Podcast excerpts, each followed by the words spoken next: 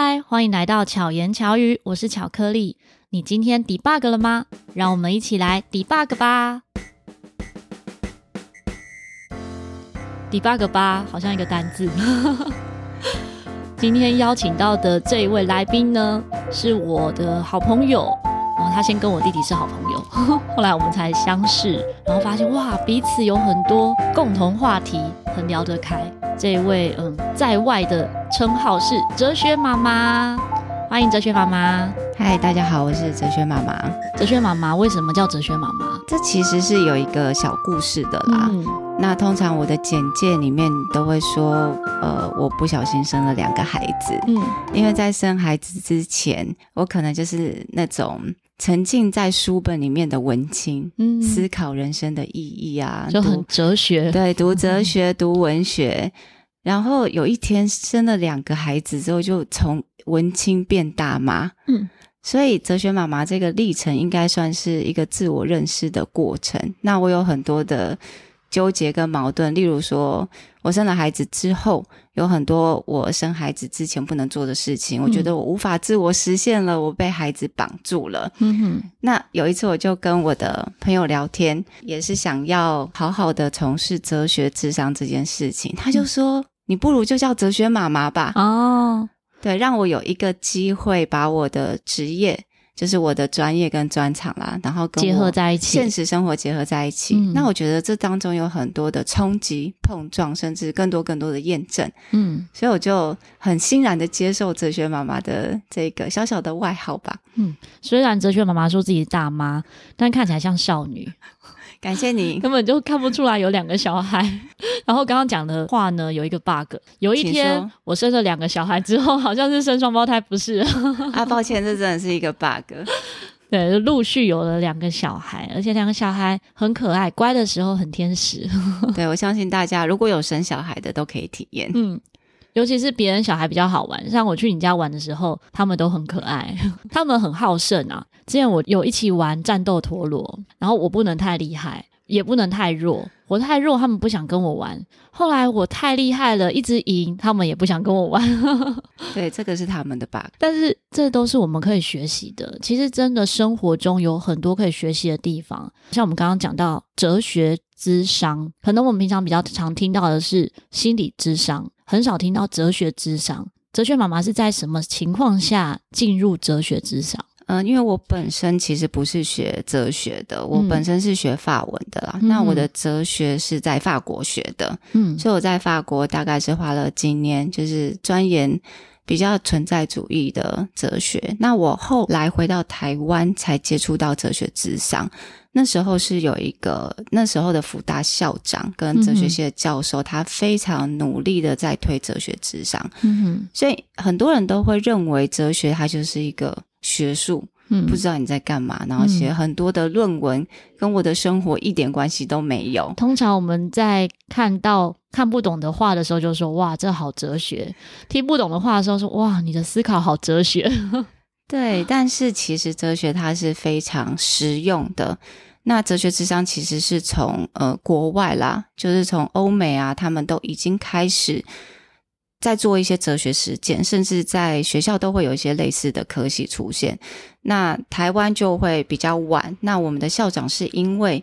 呃，知道这很多这方面资讯，在台湾算是第一个非常开始推广，对，开始并且推广，然后训练哲学智商师，还有办了很多的国际研讨会，就是会有国外的哲学智商师跟哲学教授来做一些演讲跟训练，然后甚至还有一些实数的认证。嗯，他的智商角度跟心理智商类别是差不多的吗？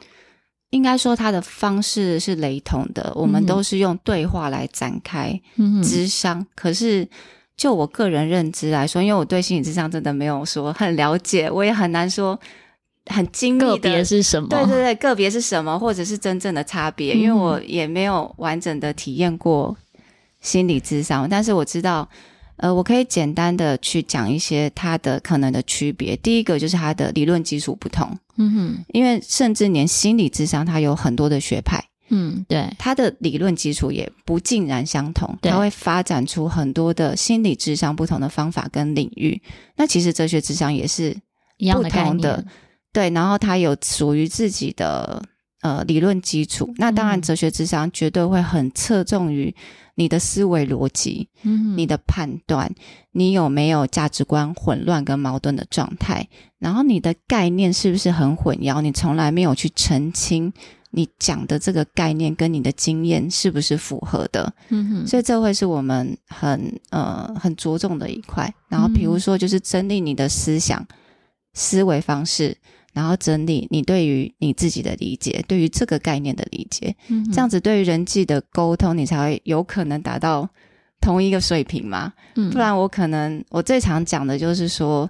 我们通常在讲这个爱的概念，可是男生跟女生就不一样。嗯，女生提到爱的内容啊，你要睡前晚安，嗯、你要接送我，嗯、然后你要就是嘘寒问暖等等，这个是女生对于爱的概念。可是男生对于爱的概念可能不是这样，嗯、他就觉得我其实常常想到你，为什么你总是说我不爱你？嗯，这个沟通就没有在同样的平面上。嗯，所以我们会做很多的概念澄清。嗯哼，然后他在澄清的过程，其实他才开始真正了解。他到底在想什么？开始去了解他自己。嗯，当他开始了解自己的时候，他有可能找到他自己的问题。嗯，大多数的人其实都是不够了解自己，所以不管在哪一个角度、嗯、哪一个层面都一样。有可能你周遭的好朋友比你更了解你。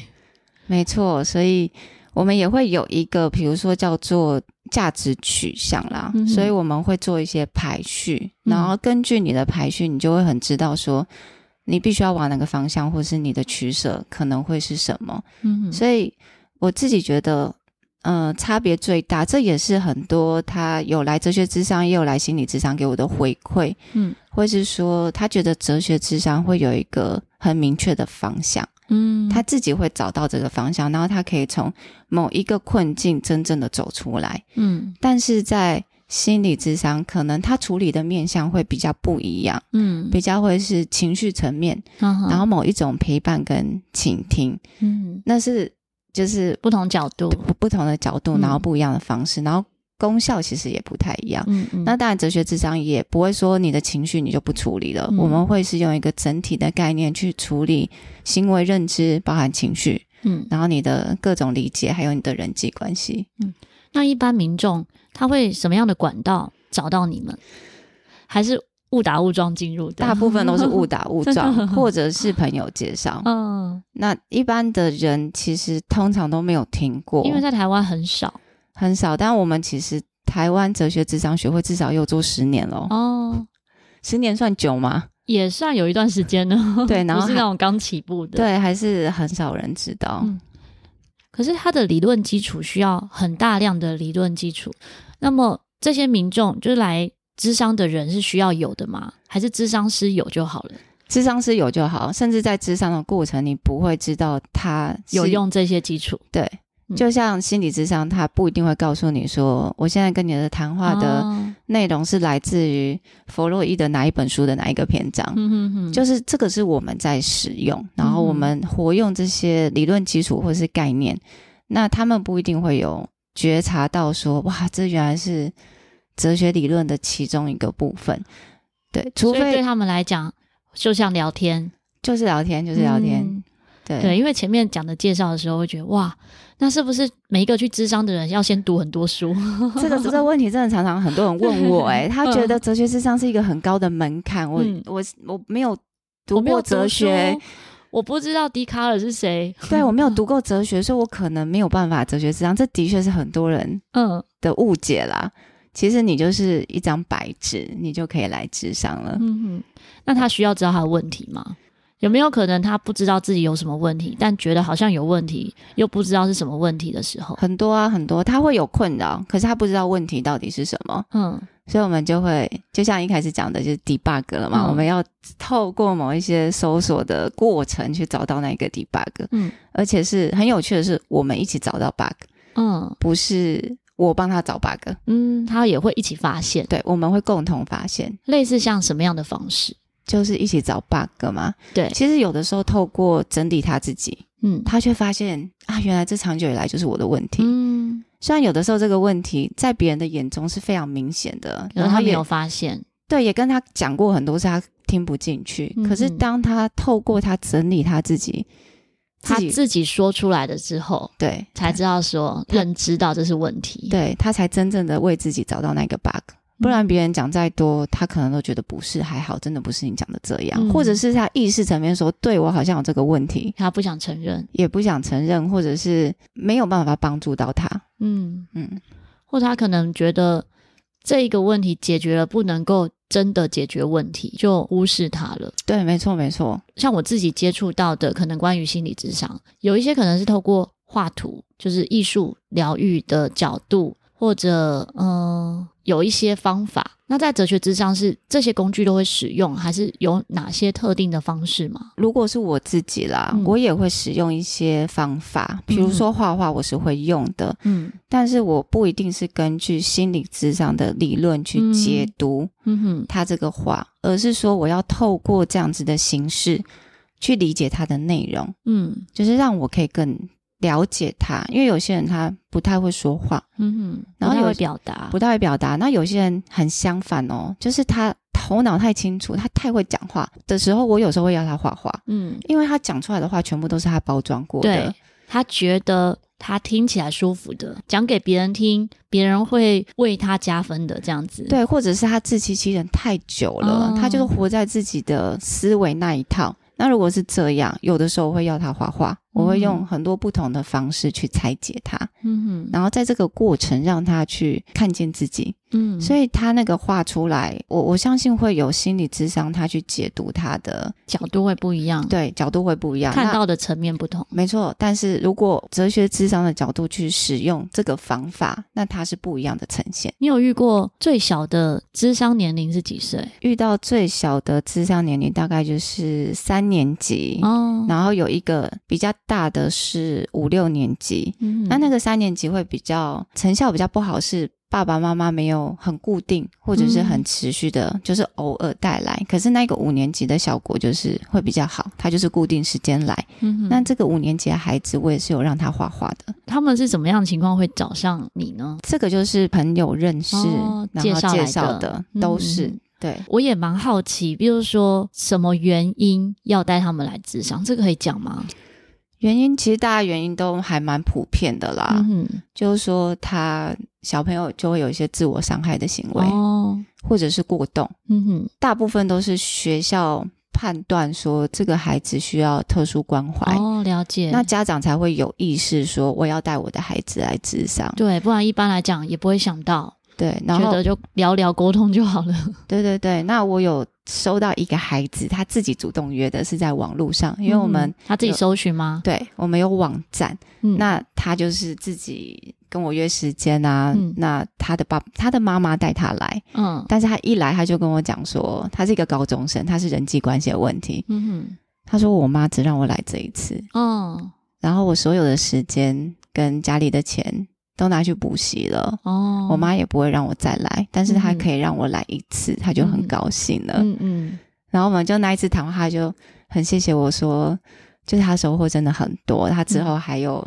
来网站留言这样子，嗯、但那那时候我其实我的感触是很深的。嗯，她说她是人际关系的问题，可是她的父母都觉得这没什么，嗯，他们以前遇到过，这根本不需要去找智商师。可是因为每个人的生命课题不一样，同样的事件在你身上跟在我身上，可能产生的效果也不同。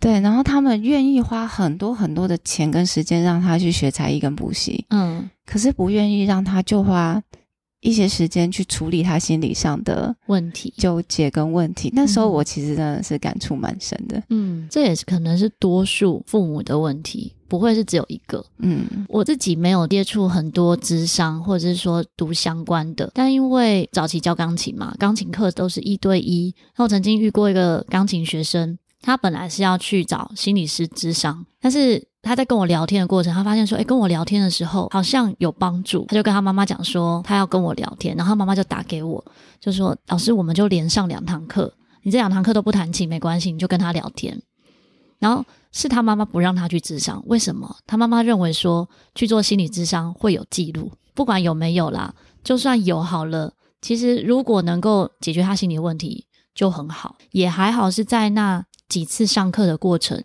他觉得他有化解掉他心里面的问题，然后找到答案。因为有时候可能某些话他不能跟谁讲，然后他没有人可以讨论，人际关系上还有自我认同上面，其实有蛮大的 bug。嗯，但是他外显是看不出来的。然后他没有跟我聊的时候，我也完全不知道。嗯，对。然后我在那一次之后呢，我觉得，哎，如果我是有能力去帮助学生，然后至少聊一聊是有帮助，我才开始看很多心理相关的书。可是也因此就知道说，哎，很多问题其实自己跟自己很容易会在那个死胡同里面打转，嗯、是需要找别人一起聊聊。假使说你是有周遭朋友可以跟你一起去面对这一些，然后甚至讨论的话，可能就有帮助。不一定要找智商的管道，因为朋友是对你是最了解的。可是如果你有包袱，或者是你周遭没有刚好有这样子的朋友伙伴的话，或者是家人，那么透过智商，其实就可以更快速、跟有方法和效率的梳理自己的一些问题。嗯，我觉得现在的父母多少还是有这种观念啊。嗯就觉得好像去智商的人都是不正常的，或者有问题。他有问题，甚至觉得好像是生病了，嗯、你才要到这种程度，嗯、不然你就是跟朋友聊天就好。嗯，所以他们会很反抗去智商的这一个角度。那其实为什么会有那种生病的感觉？因为我们刚才在讲心理智商跟哲学智商的不同，嗯、因为心理智商。他还是比较走那个医疗系统，哦、所以他会有所谓的医病关系，嗯、就是会有医生跟病人。嗯，那哲学智商它是完全没有医病关系的，它是互为主体。嗯，但是据我所知，很多的心理智商，它后来发展到其实它是也也是互为主体的关系。嗯，但是我们会有一种框架啦，嗯，就觉得说我去智商就表示我心里有病，嗯、然后会很抗拒。你说会不会留下记录？如果他是去诊所挂号，嗯。然后约智商，然后看身心科，是是会有记录的。嗯、那我也有认识的父母，也是因为这样，没有让他的孩子去去做心理智商的，是有的。嗯嗯嗯，对。但是我们哲学智商是没有走那一个医疗体系，医疗体系。嗯、对。那我们的很重要的基础理论的其中一个就是互为主体，嗯，所以它不会有那个医病关系，会造成某一种落差感。现在慢慢应该观念会越来越好，像现在不是也有政府的补助，协助一般的青年可以有比较便宜的管道，然后去做心理咨商，在哲学之上有这一个。优惠吗？目前没有哎、欸，然后真的最近因为推这个政策嘛，真的有人打电话来问我说有没有这个？对，你们你们 debug 有没有就是可以减免政府的？我说哦没有啊，然后他就拜拜了。嗯、可能比较少认识哲学智商，然后政府也没有把这个列为他的项目之一，说不定你下次直接主动问问看，你们能不能够得到补助之类的。对，可以想想办法。因为它也会是一个推广的管道，嗯，因为很多人是。没有接触过，可能刚好有这个方案，又比较有一点优惠补助，他就来尝试看看。嗯，你自己也会办一些团体类型的活动吗？之前有办一些，但是后来因为时间的关系啦，然后也比较少办。嗯，那因为通常我们嗯、呃，就是办团体活动会吸引来的人，他大部分都对哲学智商都有一定的认识。嗯本来就了解了，对，本来就了解，嗯、还是会觉得它比较是一个封闭性的小团体，就是交流的感觉。对，那这个当然是我必须要很有时间，我才会再去办额外的活动。嗯嗯嗯，那会有那种类似体验类型的，就是是小白也可以参与的这种团体活动吗？小白可以参与的，对，他完全不懂哲学智商是什么，对，他所有可以一起参与的讲座。我们所有的活动的开设都是小白可以参与的，哦、但只是因为我的意思是说，我们会吸引到的人，他就是他本来就还是有一点基础了，对，本来就喜欢。嗯、对，那其实一般人他甚至会看不到这个讯息，哦、他可能就是被洗掉了，就是同温层 太厚了。对，他的生活 里面没有哲学这两个字，嗯、他也不知道有这种活动。那当然，或许是很适合他的。对，但是就是就像你讲的，没有很多人知道。嗯嗯嗯。如果是一般讲座类型，会有哪些角度去分享？讲座说我们曾经办过的讲座嘛，嗯、其实我们有办过婚姻的呢，就是夫妻的，嗯，然后有办过人际关系、自我认同，嗯，然后会有一些议题的探讨。嗯，那我们哲学智商学会最常办的就是那个苏格拉底对话法哦。对，它是有一个步骤，让我们好好的去共同讨论某一个概念，然后透过澄清这个概念的过程，嗯、然后会有一个集体的小共识。嗯，是好玩的吗？呃，很好玩的，很好玩。可以举例吗？嗯、呃，比如说，我们就像我刚才讲的爱的概念，或者是什么是正义，嗯、什么是公平，什么是自由。嗯，那我们就会有一群人，然后先去讨论说，你对于自由，你有什么个人经验？嗯哼，然后大家都说自己的个人经验，嗯、那我们会试图从个人经验去找出一个。对自由的普世定义是什么？嗯，所以当我们讲说这个是定义的时候，它要放诸四海皆准哦，才可以当做定义。对，那如果不是的话，那就是你个人经验跟感受。嗯、哼哼，所以我们会从小团体的互动当中，尝试去找出属于我这个小团体的定义。嗯，然后是每个人都同意，可以包山包海的。嗯，那在这个激荡的过程，就会有我的个人经验跟他人的个人经验可以互相交流，嗯，也可以看到自己的盲点。跟彼此的共同点，嗯，那你才有办法找到共识跟定义，嗯，所以这个过程是很激荡的，嗯，有时候大家想法会不一样嘛，对，然后就会开始有一点小小的，会不会有拉票的 过程？对，会啊，会啊，就是可能这几个会比较偏 A，嗯，然后另外几个会比较偏 B，嗯，可是这都是一个澄清的过程，嗯，你会越辩越明，嗯，所以很多人会误会哲学是不是就是辩论？对对对，但，其实不是，它是一种。呃，有效的讨论，嗯，对，他的讨论是有内容的，而且如果没有经过这些讨论，或是没有遇到不同的火花，你可能一直活在自己的小小的框架或小小的世界里面，你不知道外面世界有多大，你不会去想到宇宙，不会去想到，不要讲宇宙好了啦，你不会想到你家外面的事的那种感觉，对，你甚至无法理解跟你生活一辈子的妈妈，她到底嗯是在想什么，或者为什么这样对你。对，为什么她会有这种感觉？你都无法理解了，嗯、因为你只活在自己的感觉、感觉、概念跟思维逻辑里面。嗯、也许他觉得的不自由，只是他自己认知，但是在别人认为他是自由的。对，很多不自由都是自己框架的啊。嗯，他以为是别人限制他，其实是很多的自我设限。有时候我找 Podcaster 啊，一起来聊某个议题的时候，我觉得也很像这个过程。嗯，所以我自己是喜欢这个过程的。有时候会有一些观点是我没有想过的，我也觉得认同，但是不一定听众都能接受。可能听众会偏向某一边啊，也许觉得。他是对的，或也许觉得我是对的，但我自己觉得那没有所谓对错，它就是一个讨论的过程，然后没有所谓的标准答案。对，在哲学世界里是不是也是这样？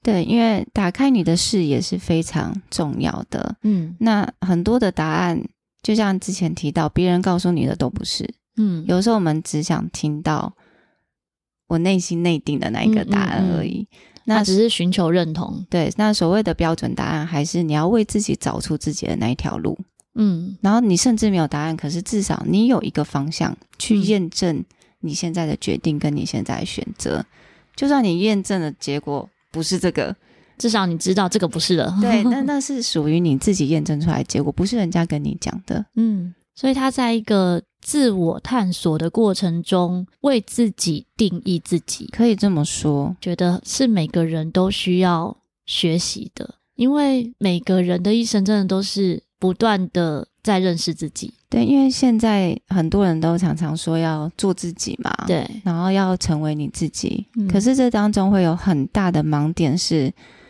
我们想要成为。我想象中的那个自己，嗯，其实那不是你诶，对，你或者是像现在有些小孩，他想要像某个网红那样，对，对他不是真的他自己，也不是不一定是适合他的，对，你只是想活出那个样子，嗯，那你的那个样子可能是有很多的呃社会价值观，嗯哼，然后你的同才认同，对，然后或者是你你所谓的喜好，或者是它综合在一个。你以为成为那个样子才叫做自己，嗯，那这是一个天大的误解。成为那样子是我会开心的样子，但不一定，也不一定自己会开心啊，并不是他自己，他只是成为别人眼中的自己，或者是他心里期待但不适合他。对，所以他其实也是进入了另外一个模型吧。嗯嗯。那尼采说的成为你自己，反而是在你生活或者是生命的历练当中。你把自己塑造成什么样子？他说，每一个人都像是一个艺术品。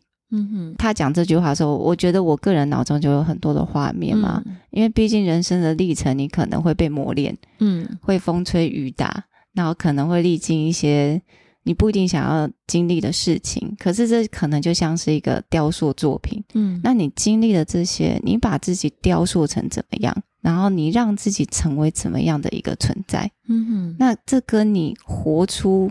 某一种你自己想要或是别人想要的样子都是不一样的。嗯，有一句话说，二十一世纪最大的奇迹就是认识自己。对，所以我觉得这个过程很有趣啊，包含我们自己学哲学，或是我们是哲学智商师，对于我们自己，我们都还是会有非常多的盲点。嗯，那都是要靠生活的碰撞。呃，人际关系的接触跟交往，让我们每一次都会有更认识自己的机会。嗯，甚至是来工作室面对的个案，嗯、他们每一个谈话或者是生命中的情境跟境遇，都可能让我更认识我自己。对啊，我们自己有时候真的很难解决自己的问题。像我常常在协助朋友厘清或梳理一些事情，可是我自己也是需要被梳理的。我自己只在自己的思想框架中去找答案。常常会是找不到，那一定要透过另外一个人，然后一起去思考，或者是去激荡，就会有更多想法。嗯，然后刚才我们在开场的时候啊，其实有讲到一段话，苏格拉底的其中一句名言：“我只知道我一无所知。”我们本来要用这一句话来开场，然后想说，哎，讲了这句话，我只知道我一无所知，会不会大家听了开场觉得这太哲学，然后就关掉？千万不要。那关于这句话会怎么去解读它？应该是说，如果你都已经觉得你这些事情你都知道了，嗯、那你对这些事情就会有很多既定的想法。嗯，那其实它不会有改变。嗯，然后他也会固着于你只拥有这些认知，那那就是这样了。嗯，可是，在你一无所知的情况下，你是很灵活的，很有可能性，你的接受度很大，是很开放的心胸去接受一切。对，但是不代表说苏格达里他是没有办法判断的人嘛？嗯嗯，因为你觉得哦，一无所知，好像你什么都没有办法判断，什么你都乐于接受。那他的性格就是。他有点怕老婆啦，嗯嗯，他家管严，所以他常常会去菜市场聊天。那在闲聊的过程，他都会问人家一些问题。嗯，他就是用一种一无所知的态度去问。嗯，然后人家就会讲出一些啊，他认为的东西是什么。嗯哼，然后他可能又会再度的去澄清说，那又是怎样怎样。有的时候当然会把人家搞得很毛，就觉得你问题怎么那么多。对，那但是或许就是在这个一无所知的过程，你才愿意去挖掘。才愿意去探索，嗯，才愿意去发现我本来以为的可能不是这样，嗯，他才有办法，就是更接近那它的本质跟真相到底是什么，嗯嗯，所以一无所知应该是一种态度，嗯，而不是说我真的什么都不知道，就是所谓的好奇心，就保持好奇心，所有的事情都会变好玩，对，像我自己就觉得我算是好奇心很 重的一个人。我什么都会想学，如果有兴趣的话。然后对于一些事情不知道，我就一直问，或者去找答案，就自己去搜寻。可是这个过程是有趣的。如果你都没有想要去探索，就是静静的在那边，然后做你原本就在做的事情，就日复一日，然后年复一年在做一样的事，那人生就会没有那么有趣。对啊，就是很多开关都没有被打开啊。嗯。嗯就会有点可惜，所以真的，大家认识自己的过程不只是往内在的认识，你也可以从外在去探索，探索新的事物，或对这个世界多一点的好奇心。你可能你的生命在这过程中就会 debug。对啊，我觉得这个好奇有的时候不只是对于自己，有时候对于别人其实也可以多一点好奇心，嗯、因为我们都会觉得你怎么可以这样对我？嗯嗯，哦，你你为什么你不知道我？最近压力很大嘛？嗯，那有的时候我们多一点好奇心，我们可以去想说，他为什么会是这么有压力，或者今天为什么心情不好？对，你为什么会这样？当我们展开那个好奇心之后，其实我也打开一个开关，甚至是通道。嗯，我可以尝试去理解他怎么了，就可以同理对方。对，当我去理解他之后，可能他的一些很影响我们的言语跟行为，他的影响力就会减小。我们前面讲到，你今天 debug 了吗？大家们觉得为什么会用 debug 这个词呢？跟哲学妈妈的工作室有关系。你的工作室就叫做 debug 工作室。对，大家都一头雾水，因为我们已经讲 debug 讲很久，然后还讲了一堆 bug 这样子。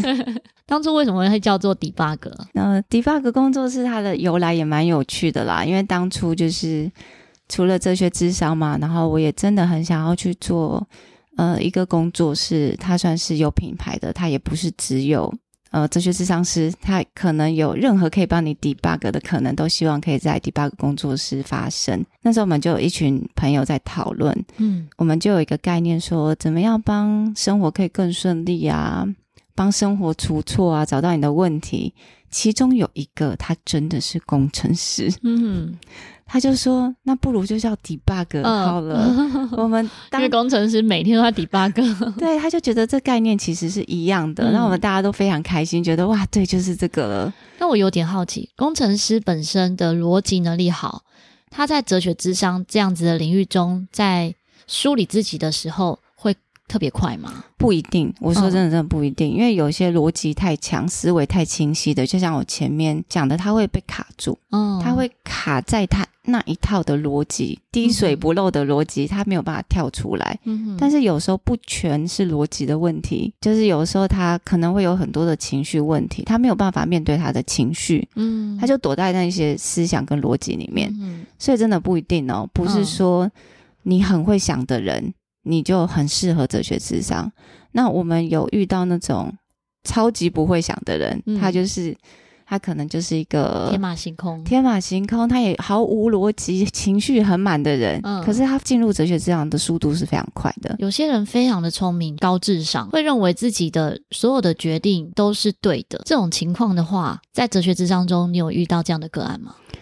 嗯，像我们会遇到。蛮多的，其实我有一些个案，比如说是医生，嗯、然后老师，嗯、他们其实都非常的优秀，然后也觉得自己知道他们在干嘛。嗯，那我们也一定会遇到这样子的个案。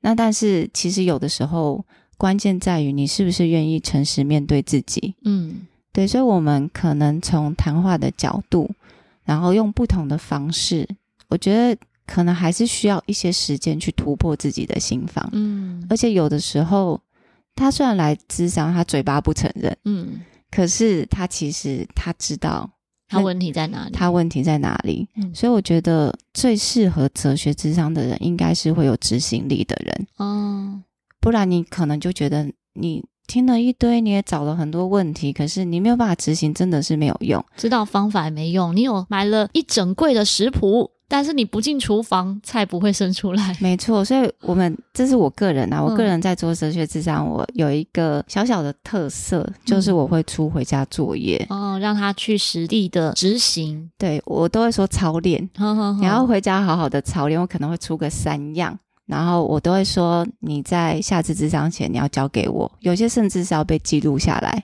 嗯哼，然后有一些是他必须要去实践，然后他要回来告诉我，嗯、所以他们都有经历过这种被出作业。然后有些人他就是很自虐，就是他会很兴奋，嗯、就是我出了什么作业，他就会很兴奋，然后赶快回去执行的那一种。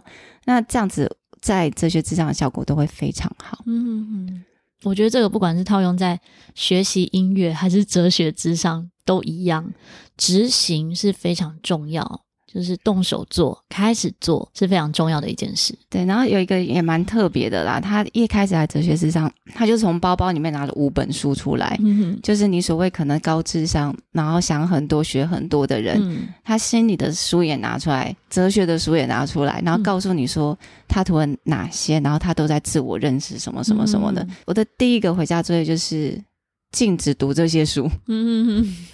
就是有的时候，你的作业不是说你一定要去做什么，有时候不做什么也是一个行动。嗯、对，我就先禁止了他一阵子，嗯，然后他才有办法慢慢回到自己，不然他都会一直沉浸在一些方法、方法跟文字当中，他没有办法真正去看见自己。嗯，所以这个回家作业真的是五花八门，一直都说我都是按照你个人的情况，然后好好克制化属于你的作业，其实还蛮有趣的。嗯。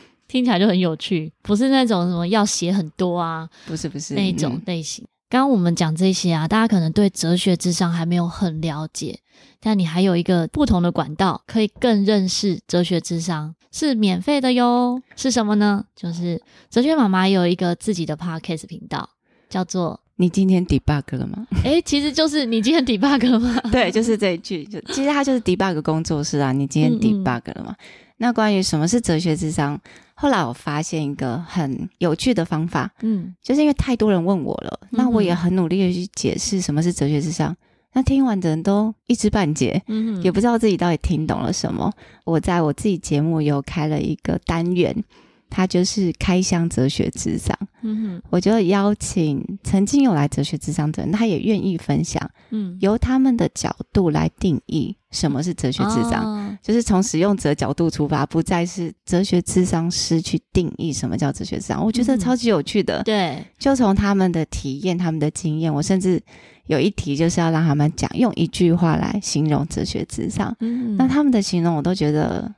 哦，这是我没想过的，嗯、或者是他真的有击中某一些哲学智商的要点，嗯、但是这都不是我告诉他们的，是他们自己感受到，是他们自己感受到的。举例吗？嗯，比如说有一句话就是，哲学智商就是跟一个有智慧的自己对话。哦，我也听过说，哲学就是从一个更高的角度来看自己。对，然后有一个是说，好像在共同合写一本书。嗯哼哼。就是说，哲学智商这件事情不是单方面的，就是一个说一个听，而是说我们从谈话的过程，我们好像在创造一些什么。嗯哼哼。然后还有就是练什么内功，就是大家形容都不一样，就是一个自我疗愈的过程，然后用你的逻辑找到一个适合你练自己武功的方法。嗯，就是很有趣啦。对，是他练的是内功。对对对对。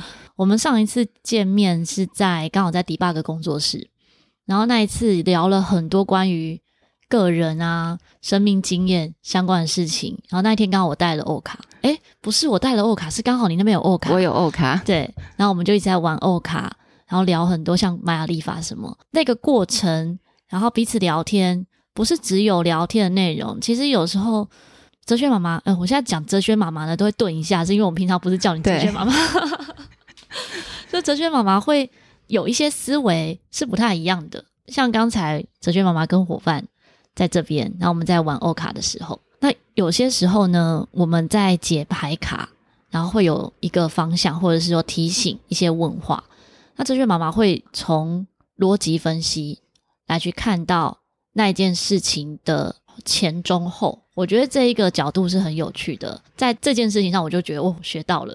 的确会有一些人问我，或无论是朋友啦，或者是来咨商的个案，嗯、他们就会问我说：“到底要怎样才可以像你一样对事情有这样子的解读方法？”他甚至会问我说：“你跟我说要读哪些书？嗯哼哼，要读哪些书才能变成像你这样？”嗯，其实说实话，我是回答不出来的。但是我说真的，我觉得阅读是一个是一个方向。那它绝对不是因为你透过阅读而你学到什么方法。而是你透过阅读，你必须去学习理解，嗯，另外一个逻辑，嗯，然后在阅读的过程，你的脑袋就要不停的在运作，嗯，然后你怎么去拆解别人的想法？你怎么去理解？你怎么解读？你甚至创造出你脑中创造出什么画面？这对我来说是一种训练你自己脑袋的过程，嗯哼，那它自然就会变得很灵活，嗯哼，所以有时候读书不是你想的那样说。我学了好多的知识，我看了好多的书。其实它对我来说是一种训练的过程。嗯哼哼。那当然你会学到一些东西，可是绝对不会是因为那些知识让你变成这样子的人。没错，没有谁可以成为谁。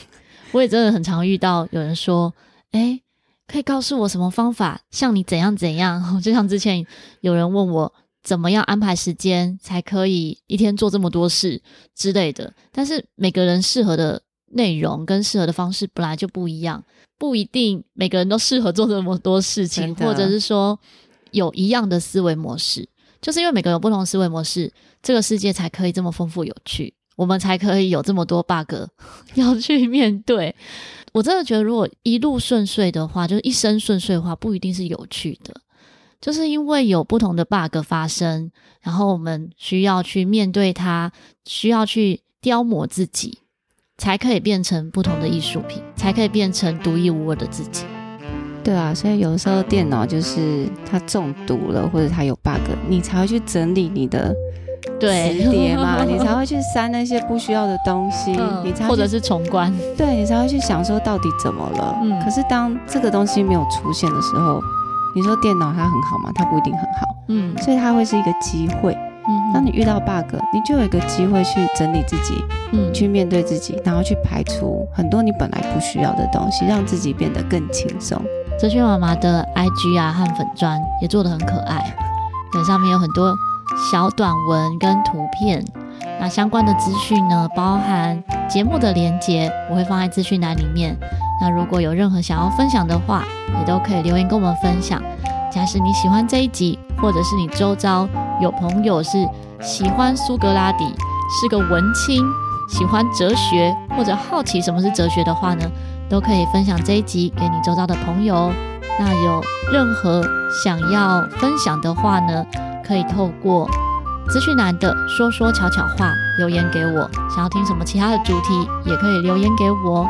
希望哲学妈妈和巧克力可以陪伴你，巧妙克服生活中的压力。我们下次再见，大家拜拜，拜拜。